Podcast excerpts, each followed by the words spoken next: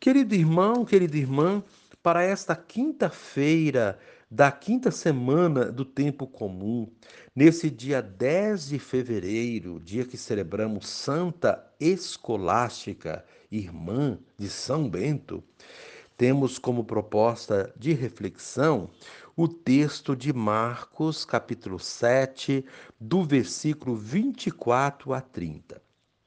Naquele tempo, Jesus saiu e foi para a região de Tiro e Sidônia. Entrou numa casa e não queria que ninguém soubesse onde ele estava, mas não conseguiu ficar escondido. Uma mulher que tinha uma filha com um, com um espírito impuro ouviu falar de Jesus. Foi até ele e caiu a seus pés a mulher era pagã, nascida na Fenícia da Síria. Ela suplicou a Jesus que expulsasse de sua filha o demônio.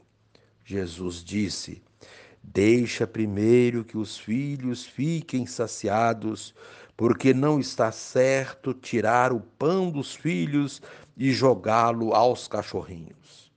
A mulher respondeu: É verdade, Senhor mas também os cachorrinhos debaixo da mesa comem as migalhas que as crianças deixam cair. Então Jesus disse: Por causa do que acabas de dizer, podes voltar para casa. O demônio já saiu de tua filha.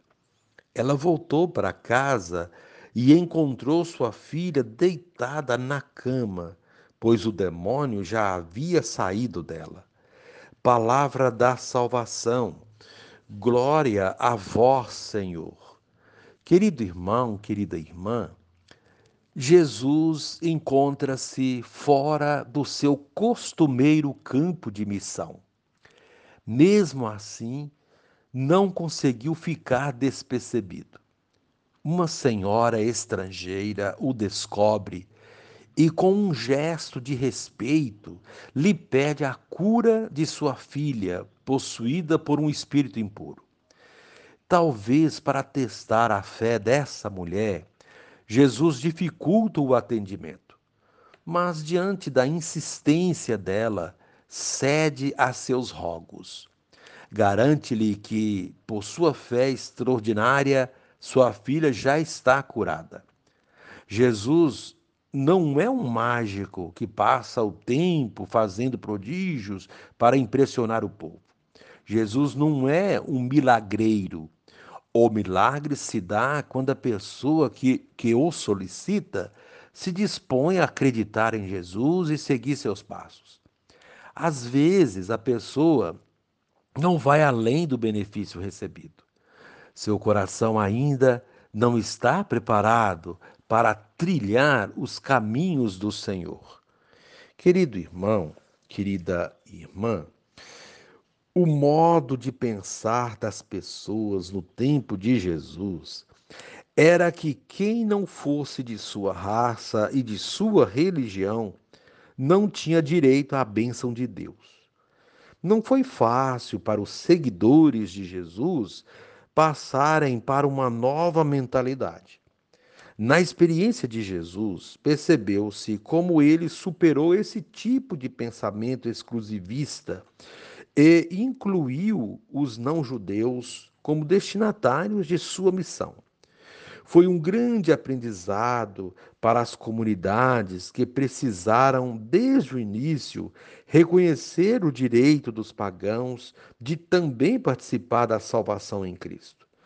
O espírito de seita nos fecha sobre nós mesmos. A comunidade cristã tem a vocação de ser uma comunidade em diálogo com o mundo, com as outras religiões, com todos. Querido irmão, querida irmã, a proposta desse dia, rezar por quem não participa de sua comunidade. E reze assim comigo. Ó Jesus, que a todos recebes sem discriminar, és procurado por uma mulher estrangeira que implora a cura da filha dela. Parece que a tratas com dureza. Na verdade, queres ensinar aos apóstolos que fora do povo eleito também existe fé, e por vezes fé ainda mais elevada, digna do teu elogio. Amém.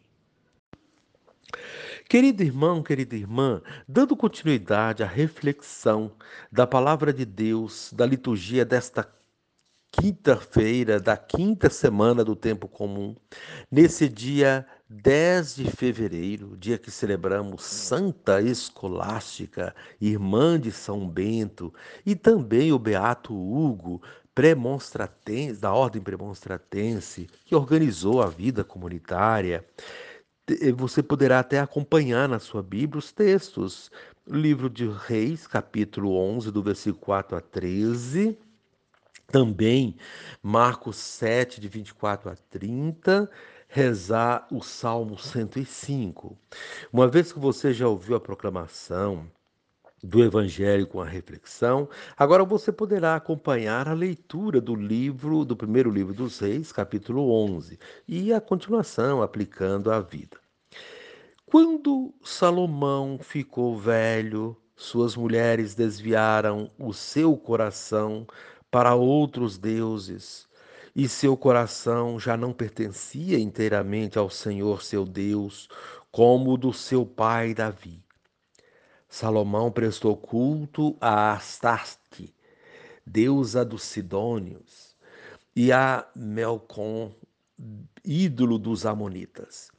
Ele fez o que desagrada ao Senhor e não lhe foi inteiramente fiel como seu pai Davi. Foi então que Salomão construiu um santuário para Camus, ídolo de Moabe, no monte que está defronte de Jerusalém, e para Melcom, ídolo dos amonitas, dos amonitas. Fez o mesmo para todas as suas mulheres estrangeiras, as quais queimavam incenso e ofereciam sacrifícios aos seus deuses. Então o Senhor irritou-se contra Salomão, porque o seu coração tinha se desviado do Senhor, Deus de Israel, que lhe tinha aparecido duas vezes e lhe proibira expressamente seguir a outros deuses. Mas ele não obedeceu à ordem do Senhor. E o Senhor disse a Salomão: Já que procedeste assim, e não guardastes a minha aliança, nem as leis que te prescrevi, vou tirar-te o reino e dá-lo a um teu servo. Mas por amor de teu pai Davi, não o farei durante a tua vida. É da mão de teu filho que o arrebatarei. Não te tirarei o reino todo mas deixarei ao teu filho uma tribo por consideração para com meu servo Davi e para com Jerusalém que escolhi. Palavra do Senhor. Graças a Deus. Querido irmão, querida irmã, quando o orgulho e a arrogância se apoderam de nós, nos distanciamos de Deus e dificultamos que os milagres aconteçam ou que os males se dissipem. Pelo contrário, a arrogância nos desvia do caminho de Deus e gera consequências catastróficas. Temos hoje, na liturgia da palavra, duas atitudes opostas que elucidam essa situação. De um lado, Salomão, que se ensoberbece e se desvia do caminho de Deus, arruinando a sua vida e a dos seus. E do outro lado, uma mulher pagã que humildemente se aproxima de Jesus, buscando a cura da sua filha e a obtém. São, portanto, dois exemplos sobre os quais vale a pena refletir. Como foi dito, a primeira leitura traz a figura de Salomão, já na maturidade da vida, ou seja, já velho, sendo desviado do caminho de Deus por outras pessoas, sobretudo mulheres. Um homem rico, sábio, que tinha obtido grandes conquistas, se deixou influenciar por outras pessoas interesseiras e desviou-se do caminho de Deus e dos ensinamentos do seu pai Davi. Situações como essa acontecem sempre e em todas as idades. A má influência externa é um grande perigo. São muitas as pessoas que se perdem na vida porque foram influenciadas por outras de má índole e acabam por arruinar suas vidas e a de, outro, e a de muitos outros. Deus se aborreceu com a atitude de Salomão e ameaçou tirar-lhe o reino após sua morte, deixando apenas uma pequena parte para seu filho, em honra de Davi, seu pai. Uma das coisas que esse texto nos mostra é que quando vamos por outros caminhos que não são de Deus, sofremos as consequências disso. O texto traz a situação como uma punição de Deus, mas o mais importante é saber que os resultados de nossas ações más só podem ser coisas negativas, maléficas, não porque Deus nos castigará, mas porque temos de arcar com as consequências de nossos atos inconsequentes. Quem se envolve com drogas, por exemplo, não pode esperar bons resultados disso. Quem se envolve com mulheres apenas interessadas em dinheiro e fama também não obtém bons resultados. O mesmo ocorre com quem se envolve com negócios ilícitos, etc. São inúmeras as situações tentadoras e que nos desviam do caminho de Deus, mas elas não são benéficas para a vida. Vemos isso todos os dias, mas nem sempre essas coisas servem de lição. O mundo da fama atrai o olhar interesseiro de outros, e se a pessoa não tomar cuidado, deixando-se envolver por elas, sofrerá as consequências disso. O caso de Salomão é um exemplo ilustrativo mas existem também outros muito perto de nós que deveriam servir para alertar-nos. Se, por um lado, temos uma atitude de vaidade e arrogância, causada pelo excesso de fama e poder, por outro, temos uma atitude de extrema humildade, uma mulher pagã que ousa chegar perto de Jesus, movida pelo desejo elementar de qualquer ser humano, a vida. É a vida de sua filha que está em perigo e ela arrisca tudo para salvá-la. Uma mulher pagã, extremamente excluída, isto é, tratada socialmente com inferioridade, vai até Jesus e com uma coragem profética, movida pela doença da filha, doença que significa o sinal mais evidente da exclusão, rompe a barreira do preconceito. Ela representa não apenas um indivíduo, mulher pagã marginalizada, mas uma categoria de excluídos, uma categoria que enxerga em Jesus a possibilidade de resgate da dignidade humana proposta na obra da criação. Tratados até então como cachorros, e praticamente tendo essa ideia preconceituosa arraigada no seu inconsciente coletivo, ela suplica a Jesus que expulse o demônio que atormenta sua filha. Nesse caso, o demônio é o preconceito a exclusão e o futuro de marginalização e discriminação ao qual sua filha estaria condenada e que muito assusta essa mulher. O desejo dessa mãe é que a sua filha não tenha a mesma sorte que ela de mendicância, vivendo dos restos que caem da mesa de outros uma mãe que representa um povo que quer ser tratado com dignidade, mas que para isso é preciso que se expulse o demônio que o põe nessas condições. o demônio do preconceito, da ignorância antropológica e teológica. Toda busca, quando persistente e pautada na fé, tem seus objetivos alcançados. A mulher pagã dá provas disso. Ela busca sua libertação e a obtém.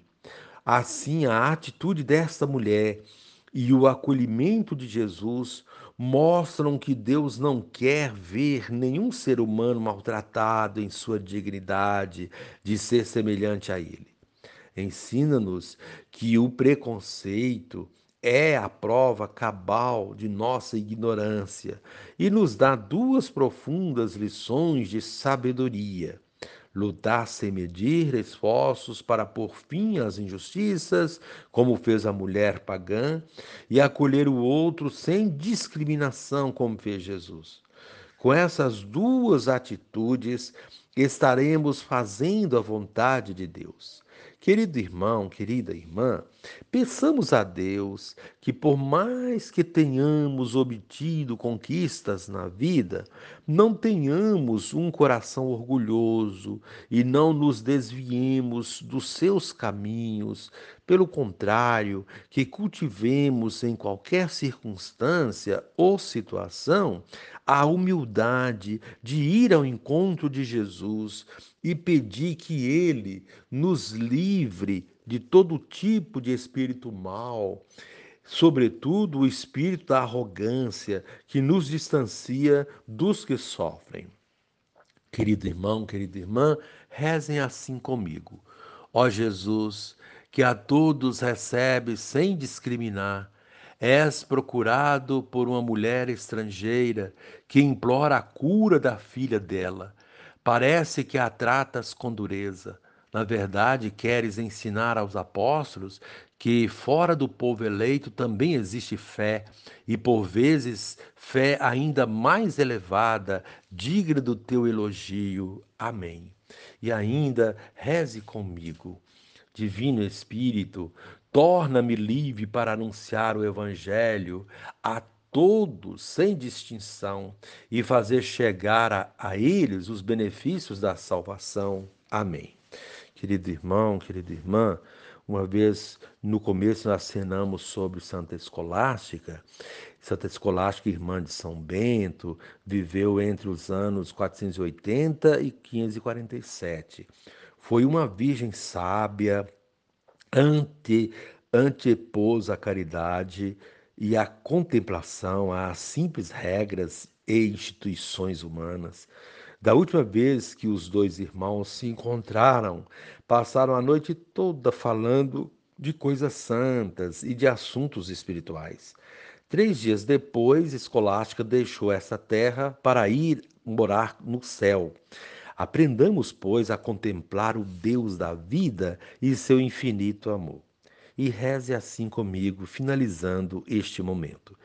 Celebrando a festa de Santa Escolástica, nós vos pedimos, ó Deus, a graça de imitá-la, servindo-vos com caridade perfeita e alegrando-nos com os sinais do vosso amor. Por nosso Senhor Jesus Cristo, vosso Filho, na unidade do Espírito Santo. Amém.